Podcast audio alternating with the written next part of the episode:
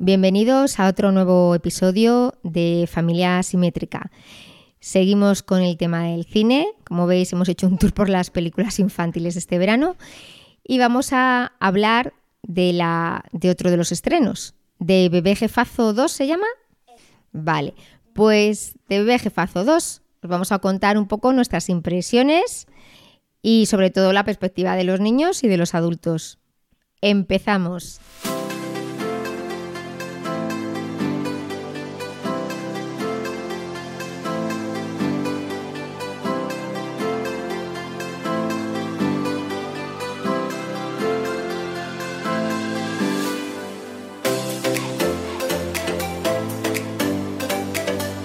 Muy buenas, pues aquí estamos todos otra vez reunidos alrededor de los micrófonos y como bien ha dicho Rosana, pues vamos a ver hablar sobre la segunda parte de Bebé Jefazo. Es una, una franquicia que tiene DreamWorks, una, ha tenido una película por ahora en cine y luego hemos tenido varias series que hemos podido ver sobre todo en Netflix. En este caso, pues vamos a esta segunda parte, vamos a ver ya a unos personajes adultos, a nuestros dos hermanos que ya son mayores, uno de ellos tiene familia, tiene eh, una hija, y van a empezar a pasar cosas que, van a cambiar un poquito su, idea. Y bueno, como siempre aquí tenemos a Gabriel y a Sara. Sara, ¿qué tal? Cuéntanos. ¿Qué está, ¿Estás tú? ¿Esta tú era la que más querías ir a ver? Cuéntanos. A mí me gustó mucho, sobre todo cuando empieza a cantar cuando era en teatro y cantaba súper bien porque salía las, las alas y todo eso. Entonces me encantó. Y Gabriel pues no estaba tan contento con verla y eso que a él la primera parte le gustaba mucho y se ha visto las series, pero esta no estaba tanto contento. A ver Gabriel, cuéntanos. a ver, la 1 me gusta, pero es que ahora me estoy cansando de la 1. La serie me gusta porque la estaba viendo porque algunos episodios eran divertidos. Pero la 2, que yo no soy fan de Bebé Jefazo. Yo creo que como estáis viendo, pues Bebé Jefazo llega a su fin a partir de los 9-8 años, que es cuando ya empieza a no gustarles tanto. En esta ocasión volvemos a lo de siempre, hay una relación padre-hija porque la hija se está haciendo mayor y, el padre ve que se está alejando.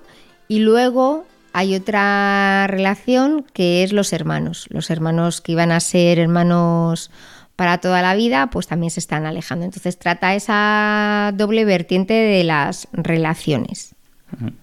Aquí esta relación entre los hermanos que vemos que ya han crecido y se han separado. Eh, Tim, que es el, el que era el hermano mayor, pues es el que tiene la familia.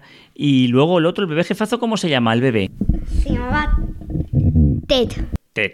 Eso, pues Ted se ha hecho un super mega millonario, porque claro, ya lo veíamos en la primera parte, lo que le interesaba era el tema de mandar y de ser el número uno de todo. Y bueno, ellos se han ido alejando poquito a poco, pero van a volver a juntarse porque la hija de, Tim eh, nos damos cuenta que también trabaja para Corp y les une para una misión de un personaje muy malo. ¿Qué personaje malo? Cuéntanos, Sara. Era. Eh, que era una de la. Uno de un. Porque había una escuela que había encima un montón de libros y entonces el malo era ese, el que era el director. Entonces, el que es un bebé. Dentro de su cuerpo no tiene corazón. Es... Dentro tiene el bebé. El malo es el director de la escuela donde va la hija de Tim, la hija mayor. Y como bien dice Sara, en el fondo no es un adulto, es un bebé.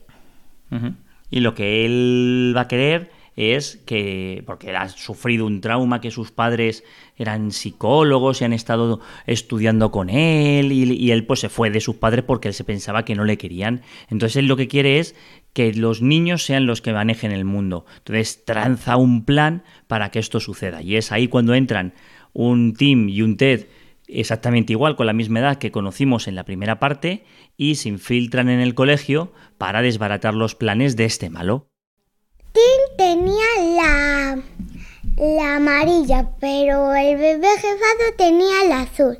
Entonces Tim cambió la de bebé jefazo por la suya. Es que en el colegio se clasifican, pues según conocimientos, según edades, en, en avellanas, en un simbolito. Entonces es lo que cuenta Sara es que al principio se la cambian para que así puedan infiltrarse más fácilmente. Y Gabriel, pero habrá algo que te haya gustado especialmente de la peli, porque venga, dino, cuéntanos. El, el director este, como se llama, ya no me acuerdo. Me, me suena mucho a algo. Yo que sé, que esto es una película de Disney o algo, me suena un montón. Que la, forma que tiene este director, pues es el típico genio loco con pelo blanco, así tipo Einstein con sus gafas. Y bueno, luego descubrimos pues que es, como hemos dicho, que es un bebé y el, y el plan que tiene. Y el plan que tiene es eh, crear una aplicación para móviles y con esa aplicación lo que va a hacer es eh, hipnotizar a todos los padres en la función del colegio, que es lo que estaba diciendo Sara. En esa función, la hija de Tim, que es, que es la hija mayor de Tim, que tiene dos hijas, la hija mayor es súper inteligente, pero le da mucho miedo cantar. Entonces, ahora que tienes un, niño de su edad, lo que hace es ayudarla y comprenderla mucho más de la que lo comprendía cuando, cuando él era un adulto. Y ahí es cuando canta, ¿verdad, Sara? Y le sale la sala así como canta. Súper bien. Y, y bueno, todo lo que va pasando no lo vamos a contar porque la gracia de la película está en todas las peripecias que le va pasando a Tim y le va pasando a Ted dentro de ese colegio. Y luego al final del todo ya cuando, cuando consiguen eh, eh, estar en la obra de teatro y empiezan a, a a hacer que el plan del malo pues eh, no llegue a cabo, ahí es cuando se da cuenta la hija de, de Tim, que tanto Tim como su tío pues son bebés y que, que, se, han, que se han encogido. Es que, es que la hija eh, descubre en plan porque se lo dice el padre. Entonces, y conocían lo del volcán, pues sabían, sabían qué hacer para quitar todo el internet y así ellos no miran los móviles. Porque así se fueran móviles y entonces ellos se quedarían normal. Esto, al principio, habla a Tim, al principio cuando es mayor, que que se- les- le ha pasado a la pandilla de, la película, que era Jimbo, que nunca me esperaba, nunca Jimbo, es que se barriga gigante y comió un montón, que es presidente, presidente y su esposa eh, Stacy. Y luego los trillizos no, cambia, no cambiaban mucho, lo único que eran policías. Y Ted, eh, bueno, el viejo paso, le da de regalo a la hija un- un- una, una pony llamada Preciosa. Que la Pony protagoniza muchos momentos muy graciosos. No, la pone se llama cielo. No sabemos si cielo o preciosa. Yo creo que preciosa, preciosa. Yo creo que preciosa también, pero no lo sé. Pero bueno, os hemos dado ahí unas pequeñas pinceladas. Es complicado contar todo porque entonces os destripamos todos los momentos graciosos. Pero como veis, es una peli pues un poco para más pequeñitos, para que disfruten los pequeños. En cuanto a los adultos, ¿qué te parece a ti? Yo me gustó bastante más la primera, pero porque tiene esa parte de frescura que esta no lo tiene. Y porque toca unos temas en esta un poco que yo creo que se escapan de lo que pretende esta película, ¿no? Esta película, como bien está diciendo Rosana, es una película pues para un niño como Sara, ¿no? Que tiene unos 6 años, 7 años. Ya para más mayores, pues posiblemente pues se aburran en el cine. Y yo creo que a los adultos nos pasa lo mismo, ¿no? Porque tampoco esto no es una película Pixar en el que tiene varias capas de interpretación y los adultos vamos a llorar porque el padre y la hija se distancian. Aquí no hay nada de eso. Aquí es todo una película eh, única y exclusivamente hecha para niños. ¿Tú, Rosana, qué opinas? Sí, a mí de hecho, de todas las que hemos estado yendo a ver al cine, desde el tren Destino Asturias, eh, la Space Jam, Bebé Jefazo y ahora nos queda Artacán, a mí es la que, bueno, pues menos me ha gustado, pues porque pienso yo que es eso, que es muy, muy infantil para unas edades de 3, 4, 5 o 6 y ya. Y entonces, pues claro, lógicamente ellos a lo mejor intentan sí meter ahí una doble capa de lo importante que es la familia, los, hermanos, y, pero no, no profundiza, se queda muy superficial, es muy básica. Lo dejan al nivel de los niños, sí, lo dejan para que lo entiendan los niños y poco más. A mí me gusta cuando Tim dijo, ¿puedo ir al baño?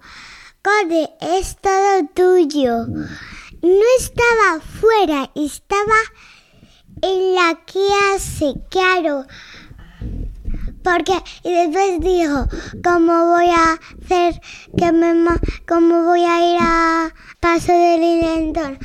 haciendo que me lleven. Y entonces no le llevaron al despacho de Rictón, le llevaron a la nevera, que era agua y una tumba que ponía música. Claro, es que eh, la intención que no descubrir realmente es el director está manipulando a los niños para que se despeguen de los padres, entonces le tienen que poner una cámara.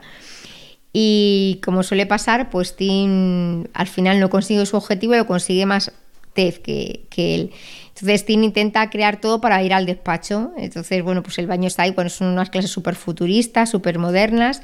Y en lugar de mandarle al director, como nos haría en nuestra época, porque se vuelve el malote, eh, le mandan a como un rincón de pensar tipo spa. Entonces lo que cuenta Sara, que a pesar de todos sus intentos, no consigue ir a ver al director. Bueno, yo creo que es una película, ya como hemos dicho, para niños más pequeñitos y sobre todo para gente que le haya gustado la primera parte y esta le pueda parecer interesante. Pues nada, os vamos a dejar aquí. Espero que os haya gustado nuestro pequeño análisis de esta película. No tiene demasiado que sacar de ella, pero bueno, ya os digo, es una película para niños. Que esperamos que os haya gustado el episodio. Ya sabéis, en las notas del programa tenéis todos los métodos de contacto y toda la información sobre este podcast. Y esperamos muy pronto estar otra vez con vosotros. Un saludo, hasta luego. Hasta luego. Hasta luego. Hasta luego.